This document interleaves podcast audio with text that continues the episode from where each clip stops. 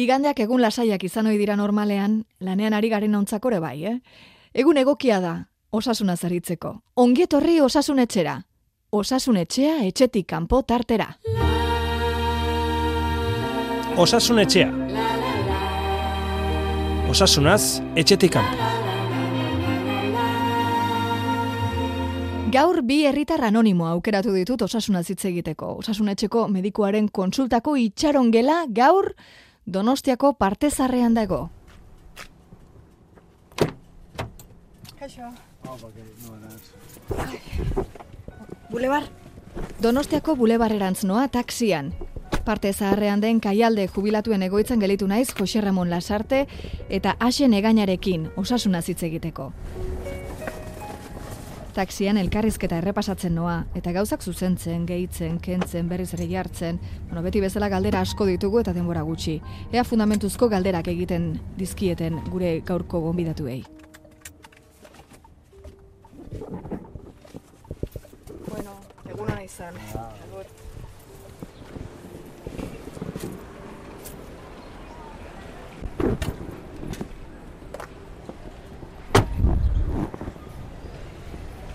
Bulebarrean jetzi eta pff, jendez gainezka dago donostia.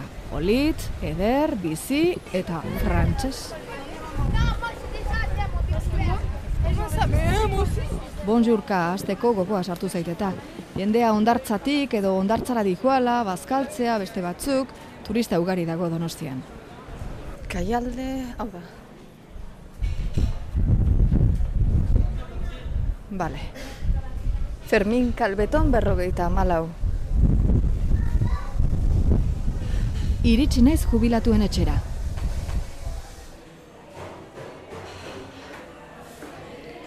Eraikin eder bat da, Donostiako parte zaharrean kaiatik gertu dagoena. Jauregi hause familia batek Donostiarrei utzi zien edadetuentzako erabiltzeko baldintza jarriz. Begorekin egin dut itzordua. Arek irekiko dizkit kaialdeko ateak.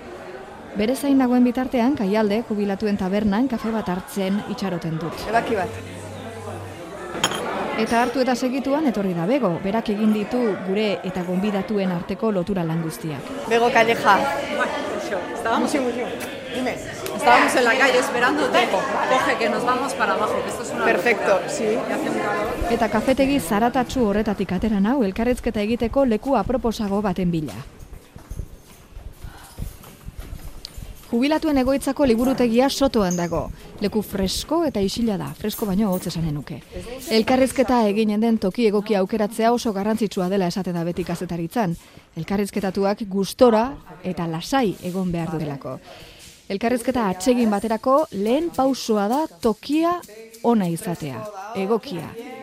Eseri orduko etorri da gure aurreneko gonbidatua. Kaixo, Jose Ramon. Bai zuire, zer moduz? Urte askoz. Itziar naiz, Euskadi irratitik heldu naiz, zurek... Uste ezautzen gehala lehen, nu, ez dakit nundikan, baino... Ah, bai, igual. Hemen eseriko zu? Nahi dizun ondoan? lekun. Ederki, Begirada eta irribar atsegineko gizona da Jose Ramon Lasarte. Jendartean eta jendaurrean ongi manejatzen dela ikusten zaio segituan abaritu diot hori.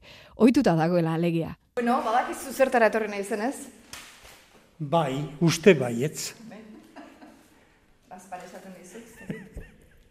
Osasuna hitz egitea etorri naiz. Bai, bai, bai, Bueno, osasunaz eta bizitzaz. bai, bai. Hortaz hitz egitea gauza interesgarria da. Bai, eta zarrentzako gehiago gaine. Bueno, ni, bai, bai, seguraskire baietz. Dudik gabe, ez dugu esan nahi kontrakorik.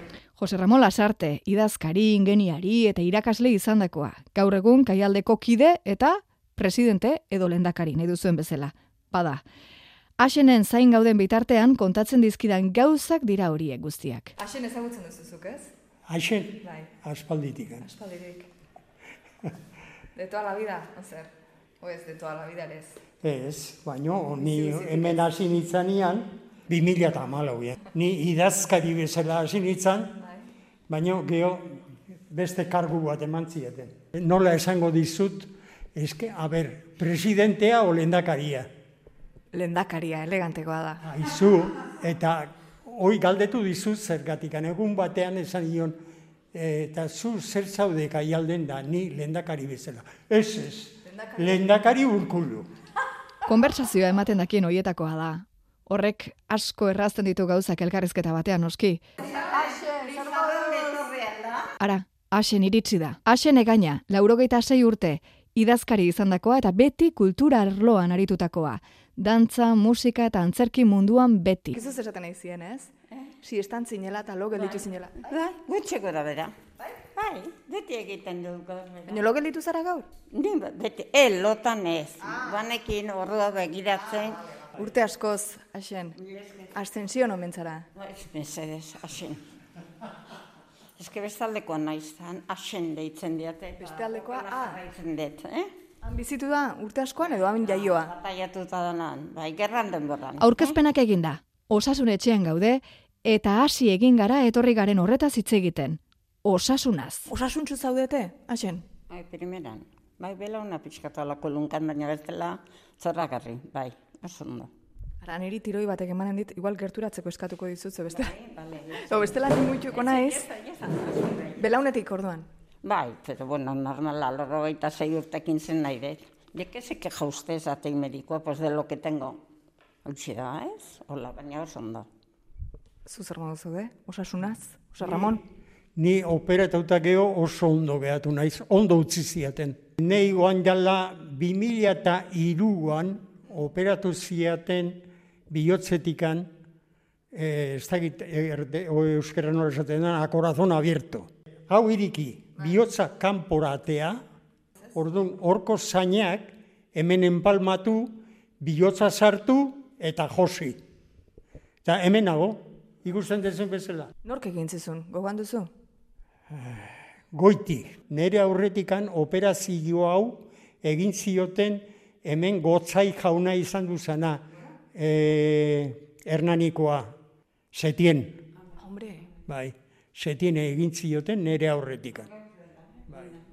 Zu operatuta zaude Asen, zerbaitetatik?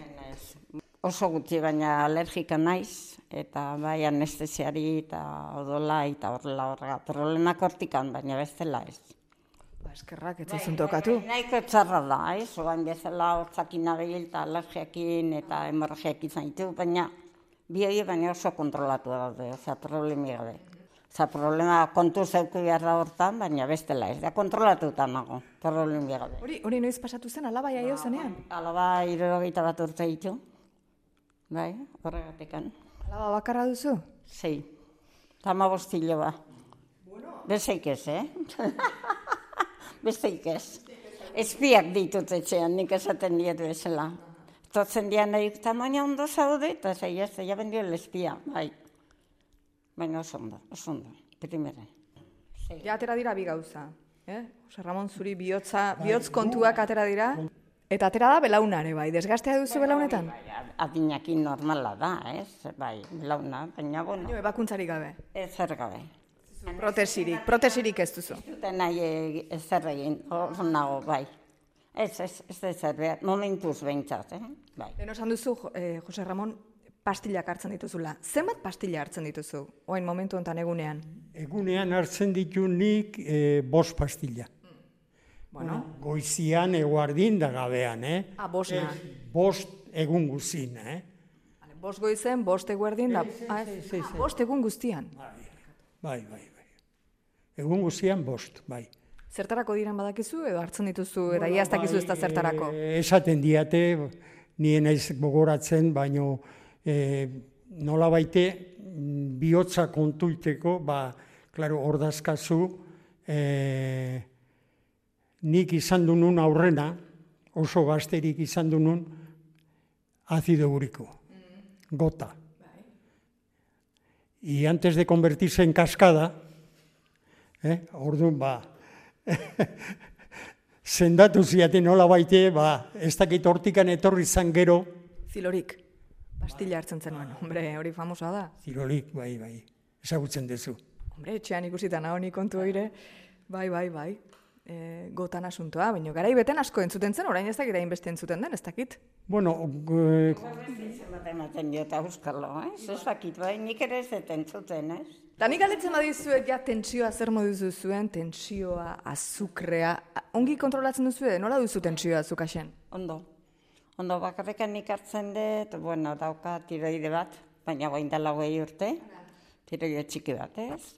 Eta gero kolesterol eta guain sintron antzeko, ez sintron, baina beste gaur bat, oso ondo, besteik ez, ez dut eh, kontrolatzen. E, kolpe bat e, jergoiakin eman nintzen, eta trombo bat, eta hortikan ja ziria kontrolatzen odola, ez? Eta horregatik handauka taleski deitzen dana, ez dala sintron bezala, beste alergikan nintzalako, baina oso ondo. Primeran, oso ondo. Eh, Jose Ramonek esan digu bost pastilla hartzen ditula egunean. Tiroidekin hiru. Ez da asko. Kolesterol, sintron eta hori. Egunero, goizez, goizero, bai. Eta asko kontrolatzen duzu zuen tensioa, zuen pixua, azukrea. Bai, bueno, atzokira eta hola ez, baina tentsioa, eh, bueno, zera, ze, e, zera, ambulatorian bai, iru hilabetero kontrolatzen diat eta normala daukatela, bai, bai, bai, oso ondo. Pixua kontrolatzen duzu, bik ikusten zaituztet finak. Ez? Zer? Finak esan. Bai? Bai? Aizu, hoi esateagatik zenbat zor dizut? Bueno, ez, ez zarete pixu askoko pertsonak, favorez. Bueno, nik begira, soldauzka jun aurretikan, pisatu nitun eun dabi. Bai. Eta orain pisatzen ditut, laroia ez nahi zaileitzen. Gizton handi ezinen. Bueno, orain ere altua zara. Bai, okertu na, okertuta nago, zatikan e, erori egin izan zean dutxa batean, eta orduan daukat aplastamiento de vertebras. Hori mingarria da, ez? Bai, bai. Ematen dizu mm, pelmada. Eta ni badakit hoi zuzentzeik ez daukatela. Baina, Noiz izan duzen, eroriko hori? ondala irurte. Eroriko hoiekin beldur zarete ze egia da adin batetik aurrea, bueno, kazetan pasatu daiteke bino. Oreka diela ez diela, erorikoak izaten dire oso traidorea gainera. Bai, Hori esatzen, eh? Ni joan lize esaten, nio jarri du beste bat, eh, eskailek igotzeko, eta babe, netzako primera nola igotzeko gesteko beti bildurre mate izolako eskilarak, eh? Bai, bai. Zuek zeri erreparatzen diozue gehien? Osea, zuen burua zaintzen duzunean, nola zaintzen duzue? Ba, nola zaintzen deun, ba, e, ze esango nizukenik, kontu asko izan ez, ga, ga, gaina, e, nik utzita dauzkat aspaldiko baskariak, afariak, zagardotegiak oidenak utzita, eh? Ez dago ermerik. Zartzaroa. Eh? Jarri zartzaroa. Sartrosis. Zu nola zaintzen duzu, Axen, zure burua? Normal bakarri bizi naiz. Bueno, naiz eta beti esaten dut espiak datoztela etxea behidatzen, aber ondo nagoen, no gertatzen da. Espi asko dituzu gainerazuk. Bai, horregatekan. Egun etozen naiz goizez hemen, eta gero arratzaldean etxen josten nauten naiz. Gustatzen zait pilo bat. Baina diversioa bezala, ez lana bezala baizik handan izate. Ekarri zoza josteko egingo izte gustora.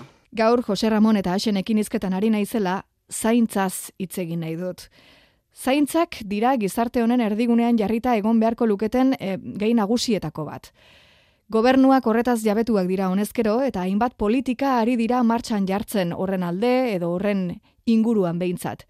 Badirudi ordea beti atzetik goazela, errealitatearen atzetik.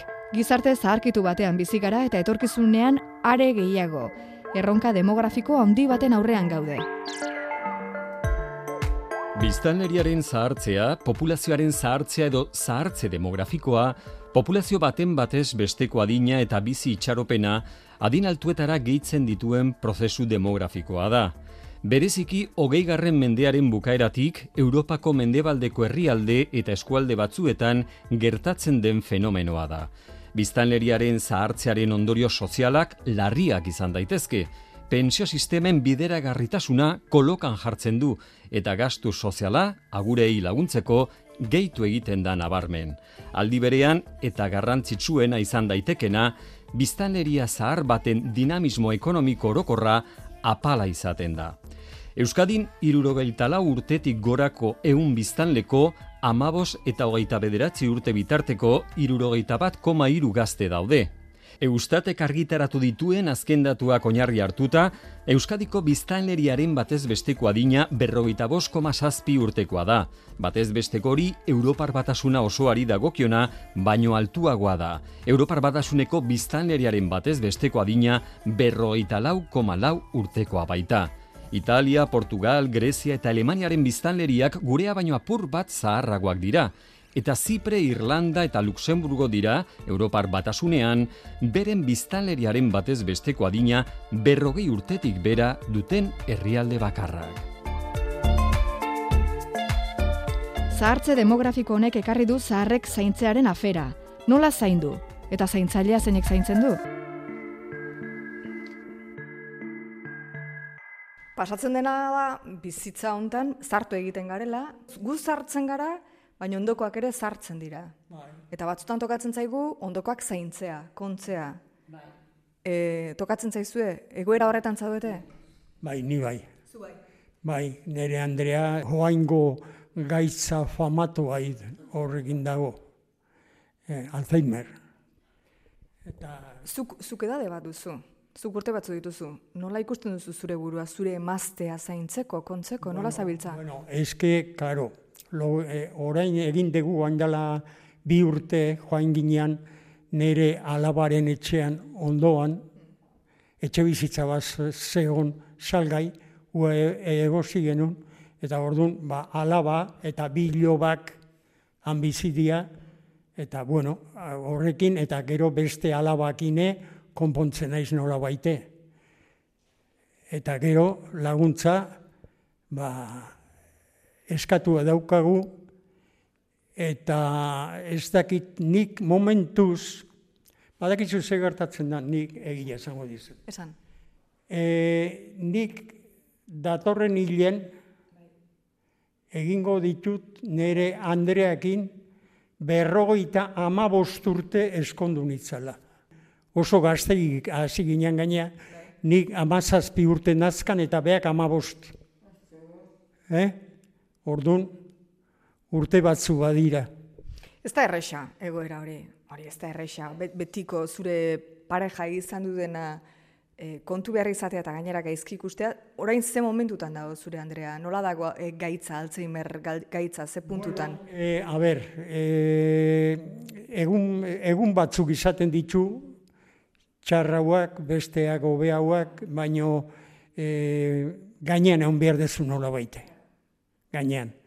Kontu euki behar dezu ni etxetikan honea etortzeko, baino ordun alaba eoten da berarekin, eta gainentzian, ba, egunkaria eustea ateatzen, ateatzen nahi zenian, eh? atea itxi, baizpare, zergatikan gertatu zitzaidan egun batean, atea itxi gabe utzi nun, etxea junda esnekin nuntz, nuntzan. Eta orduan, ba, claro, gauzoiek oso tristea da, eh? Zer gauak. Gauak, bueno, gauak izaten dira batzuk. Eh? Bai. Beak badaki, eh? Ama eukin onta bai, bai. Baina Josaman noan ikusten dut esatea. Gau ero ez badu loiten jaikiten diazuk ez ez loiten gero eguna pasatu berrezu. Gogorra da eguneroko gauza, ez? Zaintzailea izatea oso gogorra dare, bai. So, hori esaten diot berri. Zu bakarrik bizi zara, Axen. Bai. Bakarrik bizitzea tokatu zaizu edo Bai. Alabak, hiloak eta denetekan, bai, bai, bakarri, bai, bai, bai. bai, baina gau aldatzen da eta zu bakarrik zaude. Alpinoen amasei urte eukizun Alzheimerra, baina andre bat neukan goizetan, eta ni jarraitzen nuen lanean, medikoak esan zin ez usteko lana. Porque bestela gaxotu iten txala, ez hori esaten diot.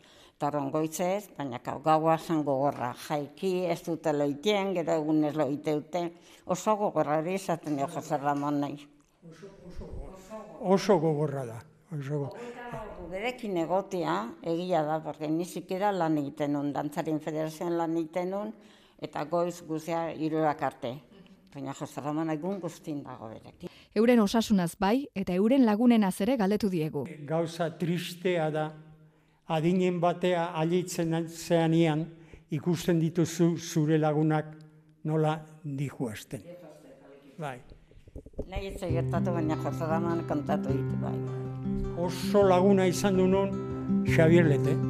Izotzondoko eguzki neguaren farre Olerkariak noiz baitiri goratzarre Emek idukitxaroz biztu garailarre Uda berri lamiek larre on batzarre Uda berri lamiek larre on batzarre Bai, e, a, a, Goizegi joan zen ura, eh? Goizegi joan zen ura.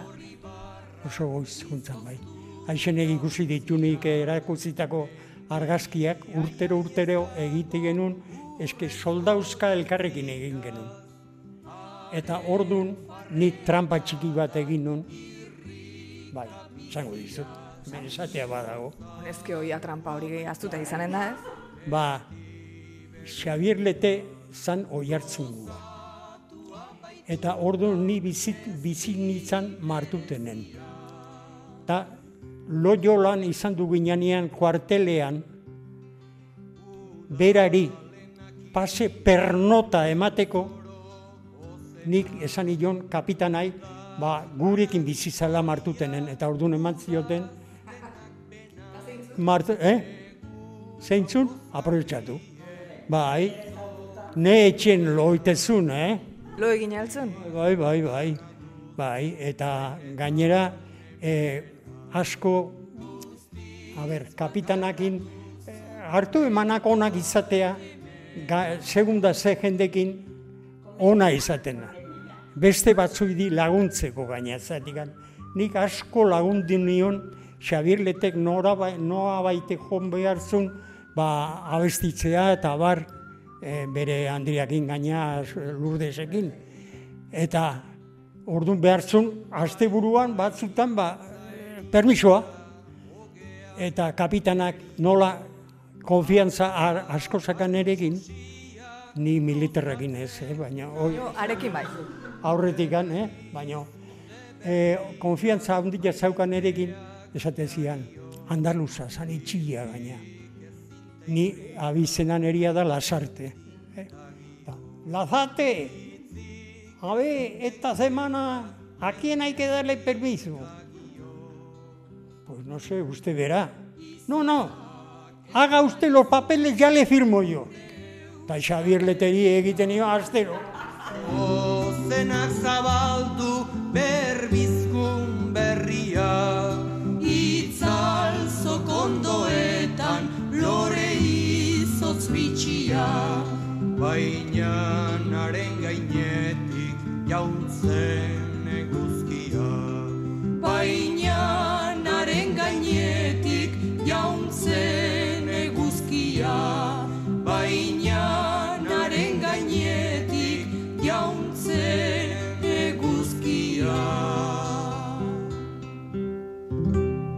Zahartzaroaz hitz egiteko gogoa nuen beraiekin. Gure gurasoak zahartzen direnean ohartzen gara zartzea ez dela erraza. Denek nahi izaten dugu sartu, baina zartzea ez da errasa esan bezala. Eta Jose Ramon eta Hasenekin hitz egin nahi dut honetaz. Ez da erreza. Ni eukinun editoriala diskoena herrigoa. Eta orduan diskoak egiten genitu horregatik Jose Ramon Xabelete da noi, berraundapiko disko egin gen, egin nitu. Ta, ge, bueno, ja hori bukatu zen, baina horregatik hasi ginean eh, Jose Ramon eta biok ez da hortaz hitz egiten, oso interesantia, bai. Bai, ala ez ere esaten dezu, esan, o galdera egin dezu. Bai, zartzea Bai, ez sartzea da erresa. Kondiziotan. Zu nola daramazu, zartzea nola, nola ikusten duzu zu? Ni no, ez zaitu ditzen, eskalako bizimora daukat, lasaia eta horrela, bai, zo- zoragarri, egitan, gustora, joakin, bestiekin, oza, beti norbait kasu inguruan, ez? Ez da nire ondokoa bakarri bizira eta beti otenge pixkat zaintzen, ez? Baina ez gertatzen, eta, bueno, Jose Ramon bezala familia dauka, eta hori dana, ez? Txarra izango da bakarra eotia, Ka, nire etxea irupitxokoa da. Eta daude hiru persona bakarri bizi dela, eta ezakate familia. Hori niretzako da tristea. Gero, bada hor gai bat, n- niri eh, iruditzen zait batzutan, ez dakite, aber, aber zuek ze, ze iritzi duzuen. Diskriminatu egiten dela pertsonak, pertsona batzuk diskriminatu egiten dira edadearengatik. Horrek izen bat ere badu, da adinkeria edo edadismoa.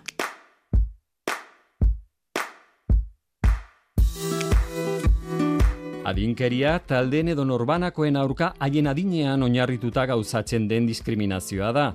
Robert Neil Butler gerontologoak sortu zuen kontzeptua mila bederatzi deun eta irurogeita bederatzi garren urtean, zaharren aurka gertatzen ohi ziren diskriminazio ekintzak deskribatzeko.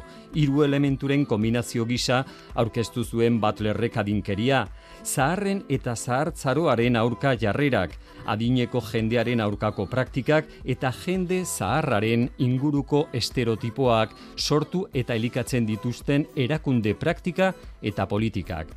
Terminoa gazteen eta aurren aurkako diskriminazioa izandatzeko ere erabiltzen da. Batez ere haien ideiak baztertzen direnean gazteegiak direla pentsatzen delako edo gazteak direnez modu jakin batean jokatu behar dutela uste denean, baina gehien bat adiniko jendeari lotuta erabili izan da oroar. Ez dakit sentitu duzuen horrelakorik inoiz. Bai, bai, eta gaina nik aixeni esaten diot eta begonia ere eta Juan Luis ere bai, orain nola martuten bizi naizen, handikan autobusean etortzen naiz, eta, bueno, da, da, tristea, tristea zatikan, a ber, ni badakit, beak ordutegiat markatua daukate, ez? Eta ordun ba atera behar dute ordu batean, aleitu beste leku batea eta ibiltzen dira atope. Eta gu, guntzako sarjendientzako, eh, adineko jendeantzako, ba autobusien ibiltzea askotan gehatzea peligrosoa, ez dakit nola esan. Ni Gero batzutan, nik galdetzen izuen hau ze, batzutan iruditzen zait, ez da beti izanen, eh? baina zuek esan didazue, edadeko pertsona batekin hizketan hasten garenean, paternalismo moduko bat badagoela, ez dizuetela kontuan hartzen, zuen iritzia kontuan hartzen, ez dela kontuan hartua izaten. Eta igual medikutara baldin bazoaz alabakin edo, edo beste batez lagunduta medikuak ari ematen diola esplikazioa eta ez zuri. Bai, bai, hori normala da, eh? Esanaz, ba, ez dezu ulertzen, orduan zure labari esango dio dana, ba, hobetu ulertzeko. Ba, be, konturatu nahi zure, bai? Bai? Bai, bai, bai, konturatzen naiz, eta ordu ni medikuei di, o sendakaileei di, askotan esaten diotet, hastak hori bat da igual, eh? eh? Eta mm, gaina sendakileak, mm, begira, problema daukate sendakilea bakarrik ez. Baina bai abogatuak, bai notaiuak, bai mm, sendagileak, eh? uste, uste dute diela sandios. Eh? Zaron gaude zela, eta behierak itena ez, eta orduan, eta si estos pobres de que no saber, ez? Olako pixkat, ez? Bai. Noizbenka, bai. Gero bada, aldaketa handi bada, ez da, ez da iguala gazte izatea edo zaharri izatea. Eta bazen ba kantu bat Mikel Laua kantatzen zuna. Zar bezain prestu, odola zautoztu, bihotzere lastu, gorputza beraztu. Oraino gazte banitz banuke goztu.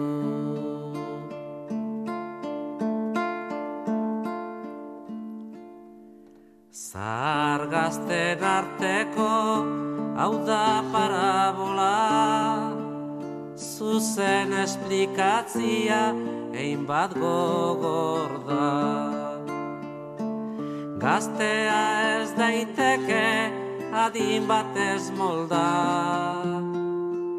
Gorputza sendo eta azkardu odola. Zahar ez da hola, iragan denbora, etortzen gogora, eta ezin kontsola. Nekez bihurtzen baita zahar arbola. zoragarri. Eta ni- galdetu nahi dizudan da, zahartzen denean pertsonak, zer duzu presa, markatu, eh?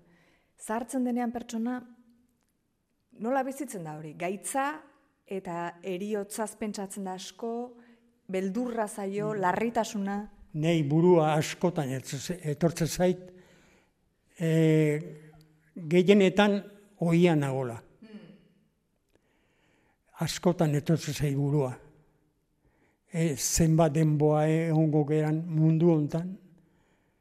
Eta, bueno, orduan e, nik nire pentsakera dazkat, eta mantetzen ditut, eta zerbaite, hilda gero, zerbaite, eh? ba ote don, eta orduan ba, gauz burua askotan etortzen zaizkit. Andria gaixotez, gaixotasun honekin zehatu zanean, ordutik aurrea gehiago eta gehiago pentsatzen olako gauzetan. Zer dago nian etxean, nahi gabe, etortzen zaizkitzu gauza. Ni ez honetan, no, jontzan nazten sinitzen. Laro gita zei, eta holako laro gita zei, no me queda más que cuatro. Osa, baina oin hasi naiz, oin arte bainez, oin ezagunak, ez? Laro gita bi, laro gita iru, iruro gita mar, hori. Elkarrizketa jarraitzekotan gelditu gara, beste egun batean beraiekin gelditu eta hitz egiten segitzekotan. Gaurkoz hemen utzi dugu. Zuri, zuri izena? itziar, Itziar. alduntzi, noira. Itziarren semea. Bai, hori duk mutila. Lehenengo diskok egin genitunak. Hori bai, lehenengo diskok horiek izan zian egin genitu. Txoa eta peio nos, El año 65, bai. Oainik akoratzen naiz portadaz. Hola urdintxua eta pantxoa eta pello hor, erdi difuminatua. Musika asko atera da, eh? Lente, laboa, orain pantxoa eta pello, atera dira musikariak. Bai, bai, bai, haizu. Aixeneke oso ondo kantatzen du, eh? Kantatu nahi duzu zerbait? Aixen! Nahi baduzu bertso txiki bat. Gure baratzan daude lore guzti finak, txuri gorri horiak, moria eta urdinak, lirilloa zuzenak, alegrillo binak, violetak arrosak eta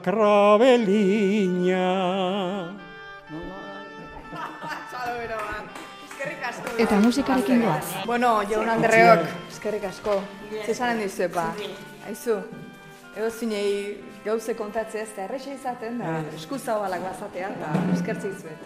Beste egun batean nahi betzu deitu eta bigarren kapitulu ingo. Etxo, etxo, Jose Ramon. Ikustu beste gai bat jarri? Eh, non jaio ginean, non ginean, eh? Ene ispirituan bazen zenbai pertsu Oraino den guzia etzera ituztu. Zertaz dudan solasa emazue kasu. Esplikatuko baitut hal bezain justu. Zahar bezain prestu, odola zautoztu, bihotzere lastu, gorputza beraztu. Oraino gazte banitz banuke goztu.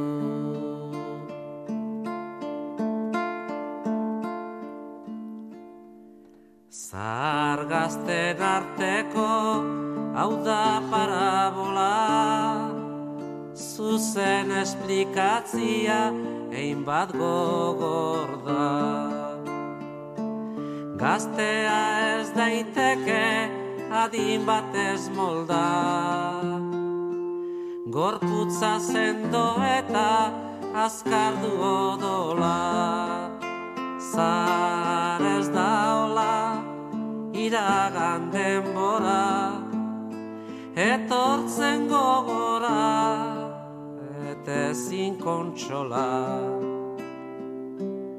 nekez bihurtzen baita zahar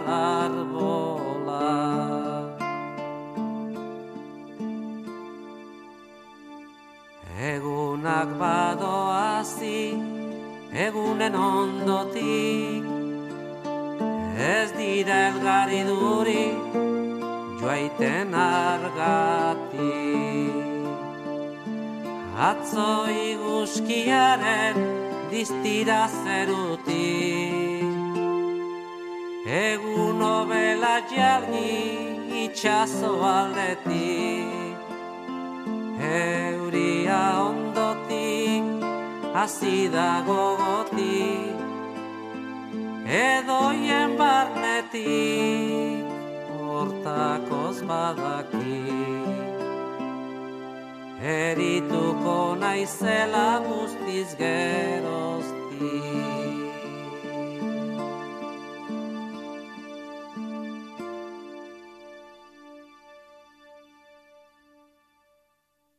Jose Ramon eta Xenen bizipenak eta ikasgaiak buruan bueltaka dabilzkigula medikoaren kontsultan sartuko gara orain.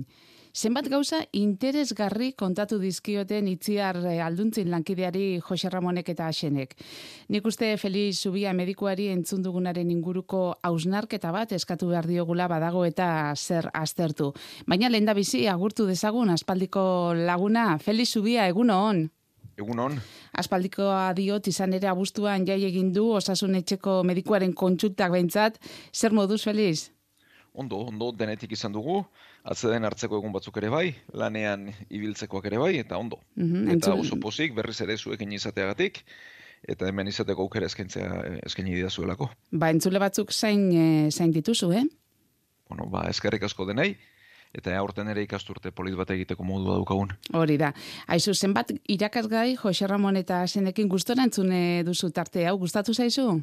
Asko, asko, eta bueno, lehenik eta behin esan ba, jarraitu dezatela hola urte askoan, eta bueno, gauza oso interesgarriak esan dizkigute ikusten da buru argia dutela biak, eta bueno, ba, gaur bentsat helduleku eman digu aurrera egiteko eta gai batzuk aipatzeko. Bai, nik uste goizeko amarraka arteko tartea behintzat beteko dugula haiek eh, jarritako gaiekin. Euskadi Irratian Osasun Etxea.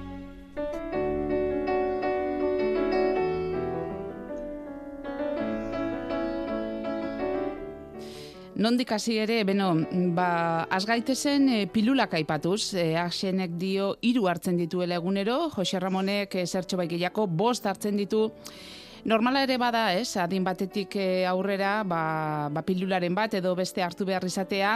Kontu honetan, em, Feliz, zer eduki behar da kontuan? E, ez dakit, ez nahaztea pilulekin garrantzitsua izate- izaten da, esate baterako.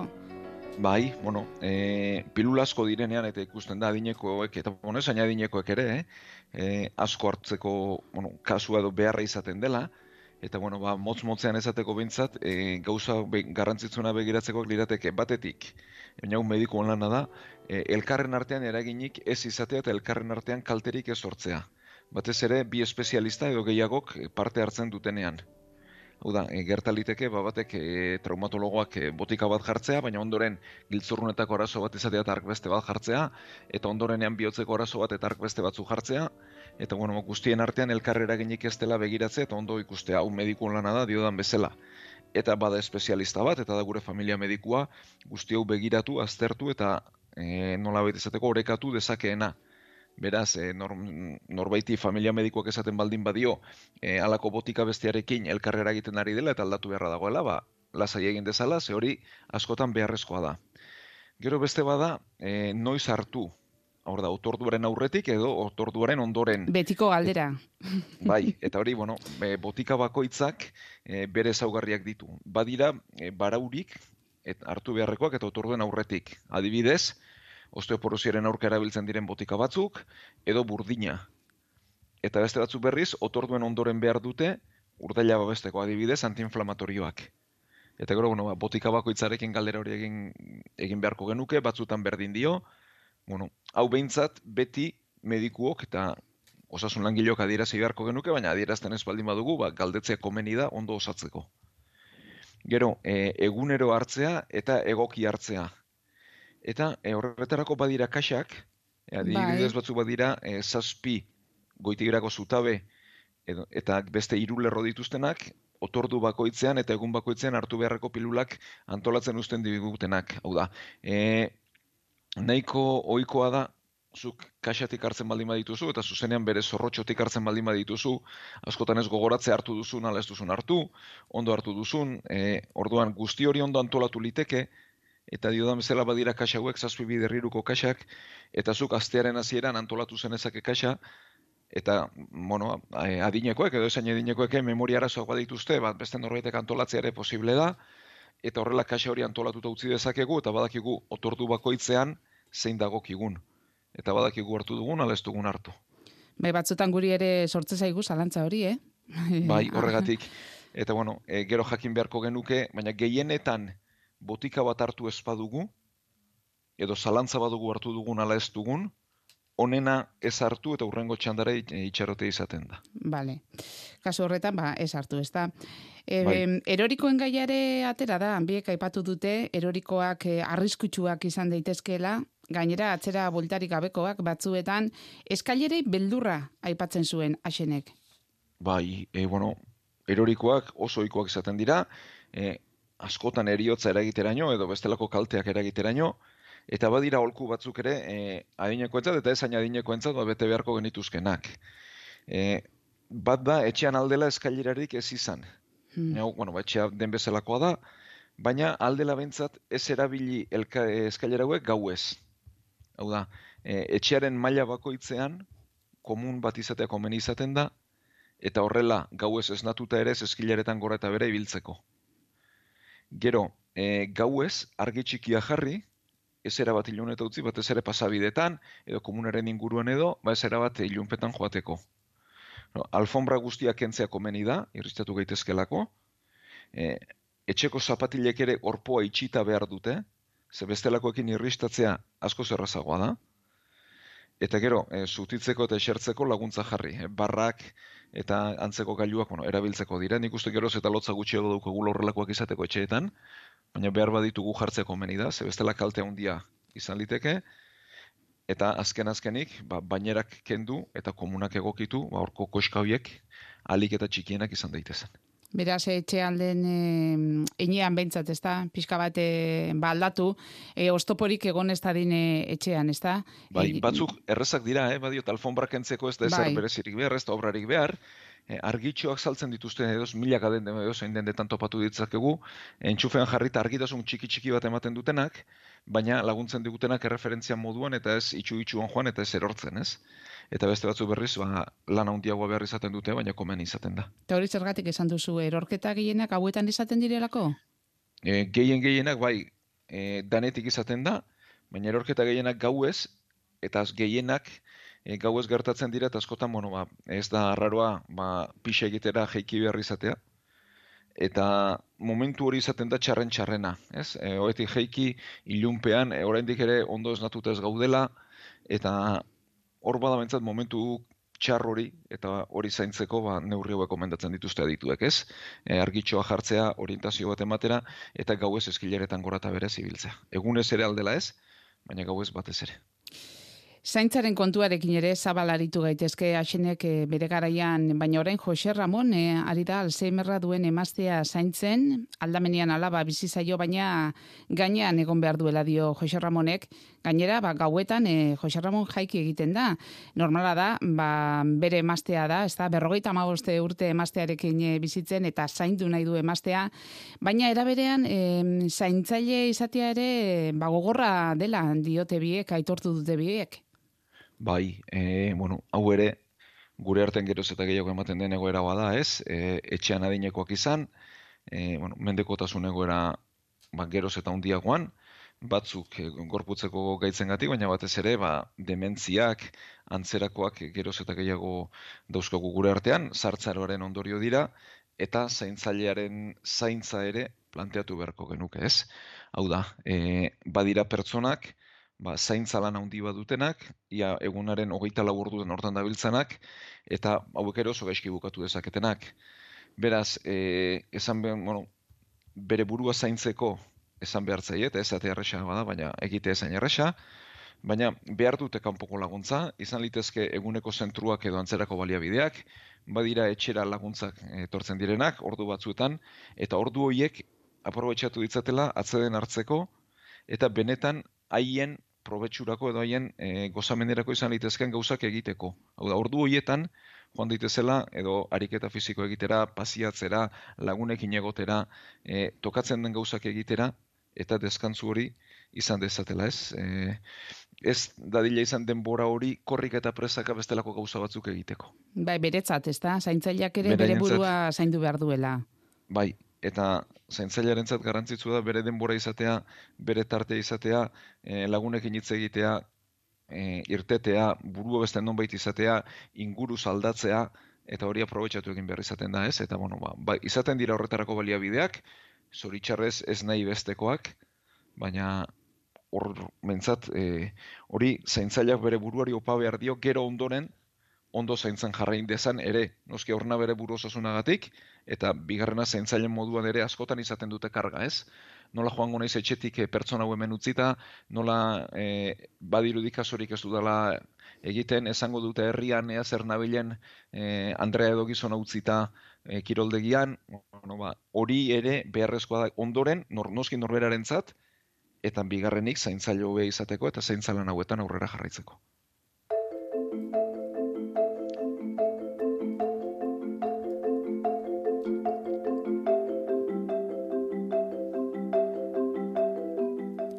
Bestalde, epatu dute mm, adineko bizilagunak ere badirela, bakarrik bizi eta bizitarik izaten ez dutenak, eta aiei ere, ba, arreta eskaintzen die, eh? ea ondo te dauden, eta hortxe goten da zen, ez da, zain zain, Adinekoen bakardadearena ere, mm, bueno, azelako gaia, eh? Mm, Zabal, zabal, eh? Aritu Bai. gaitezko inguruan. Zuk uste duzu, Feliz, gizarte gisa, heldu diogula, behar bezala gai horri? Ez, e, zalantzari gabe esko eman beharra daukagu, e, gizarte moduan baditugu e, sartzearen inguruan erronka asko, bat orantxe ipatu berri duguna da zaintzarena, ez? Eta zaintza nola egin eta zeinak egin behar duen eta ze baliabiderekin eta nola eta bigarrena da bakardadearena, ez? Adineko asko eta asko daude bakarrik bizi direnak. Ez bakarrik bizi bakarrik baizik eta inoren erreferentziarik ez dutenak edo oso referentzia gutxi dituztenak.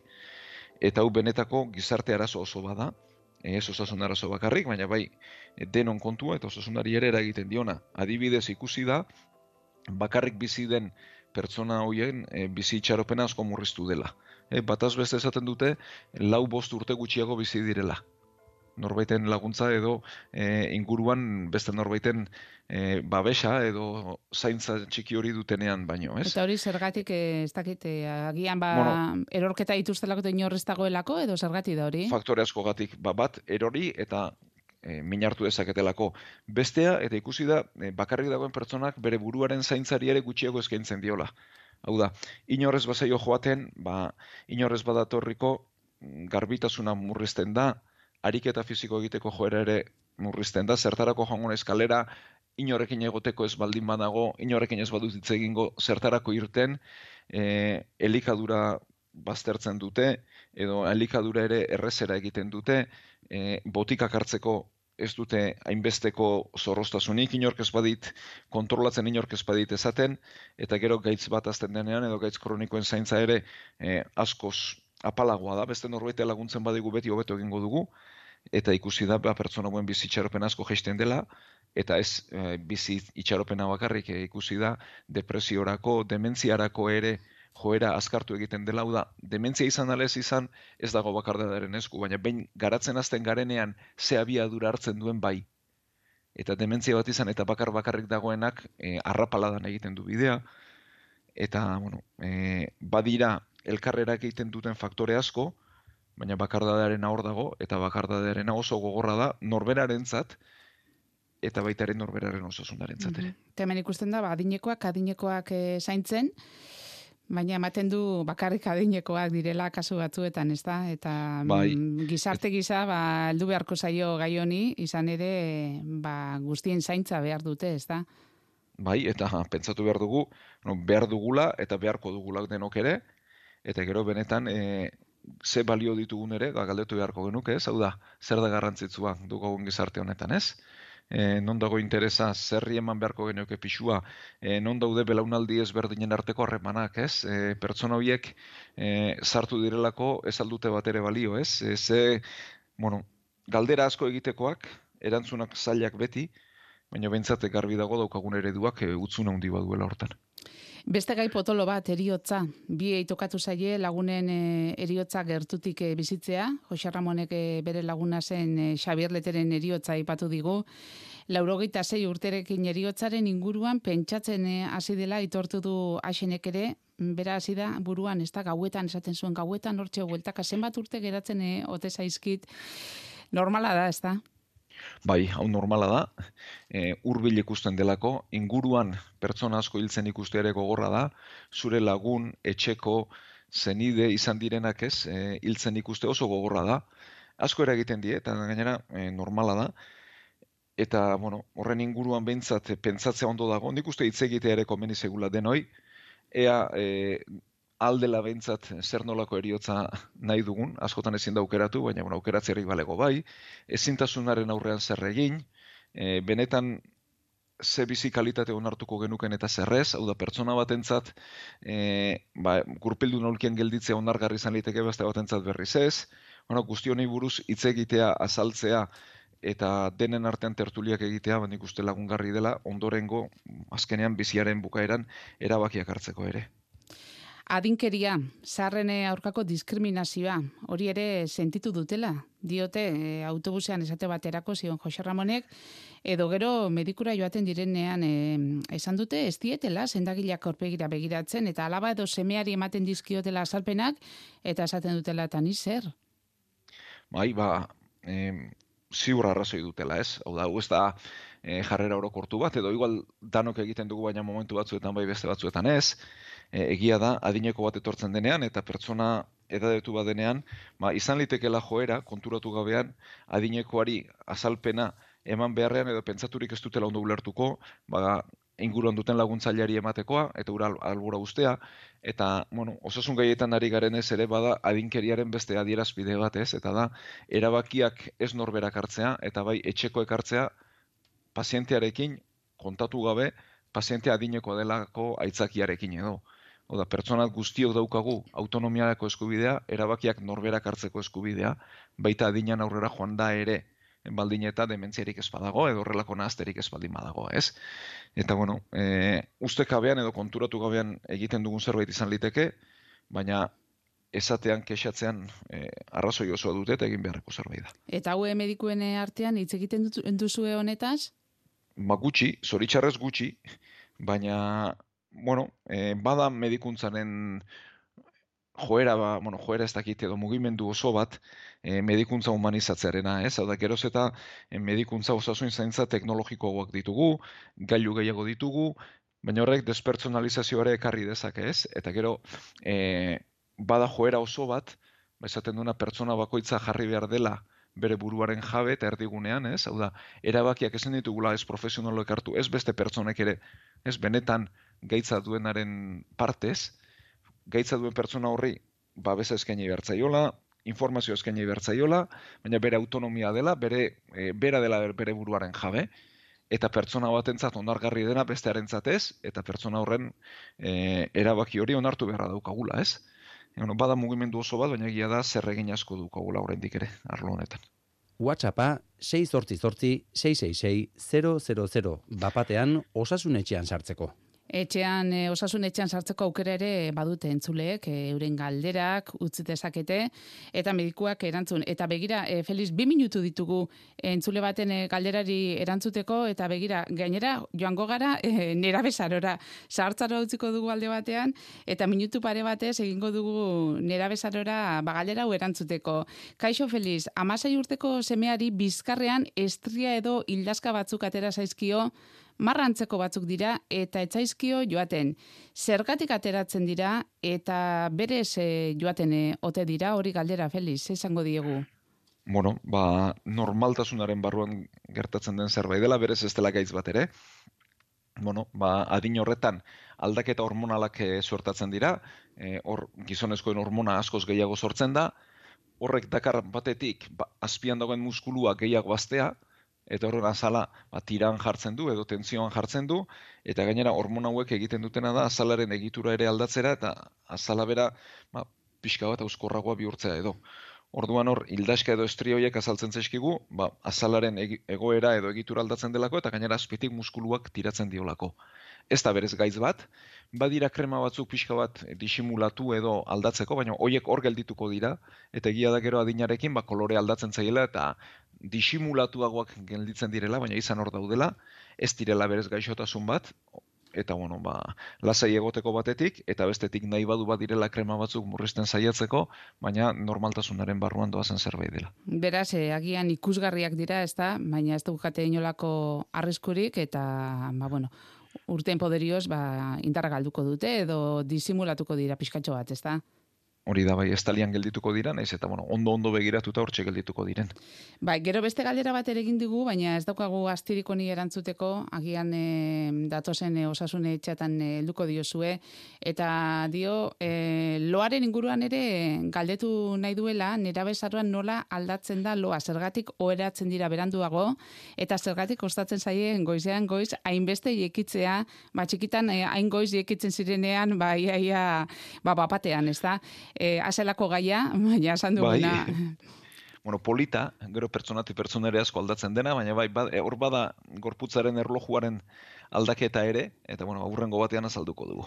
E, normala da, ez da? E, Bai. bai. daudenak beranduago horatzea hori bai, ez da? Eta bai, gorputzaren erlojua ere aldatzea eta gorputzaren jarduera edo erritmo biologiko aldatzea ere gertaliteke eta horrek dakar batetik beranduago eratzea eta bestetik ba, goizetan lo gehiago egitea bai. Ah, beraz, erritmo biologiko aldatzen da, nera bezaroan, eh? Neurri handi batean bai behintzat, eta bueno, ba, duela aste batzuk entzule batek galdetzen zigun, eta nik zergatik lehen e, lo ikaragarri egiten manuen eta orain sartzerarekin ezin du lo egin, ah, bueno, sartzeran ere aldaketa horiek egiten dira, eta bueno, beste batean gehiago landuko dugu gaur denboraz Bai. goxi xamar gabiltzala. Bueno, baina ez dela alperkeriagatik, eh? Nera bezaroan Ez, ez eh, kostatu egiten da, eh, hoetik altxatzea goizetan, eta ze komeriak ebiliko dituzten, ez da? Biharteko aurrera inbat etxetan, ez da? Ba, eskolara Bai. bueltaia serio helduko, helduko diote askok, eta... Ba, Feliz, denbora bizkor joan da horrengoan ere, beno, ba, eskerrik asko, Jose Ramon eta Xeni, eh? hori ere bai, eh? eta baita zuri ere, Feliz, urrengo astera arte, eta entzulio ere e, gogoratu, eh? edo zen galdera egina izan ez gero, ba, gurekin harremaretan jartzeko aukera duzuela. Feliz zubia eskerrik asko eta aste ona izan dezazula. Ba, eskerrik asko denoi eta gaur sortzir arte.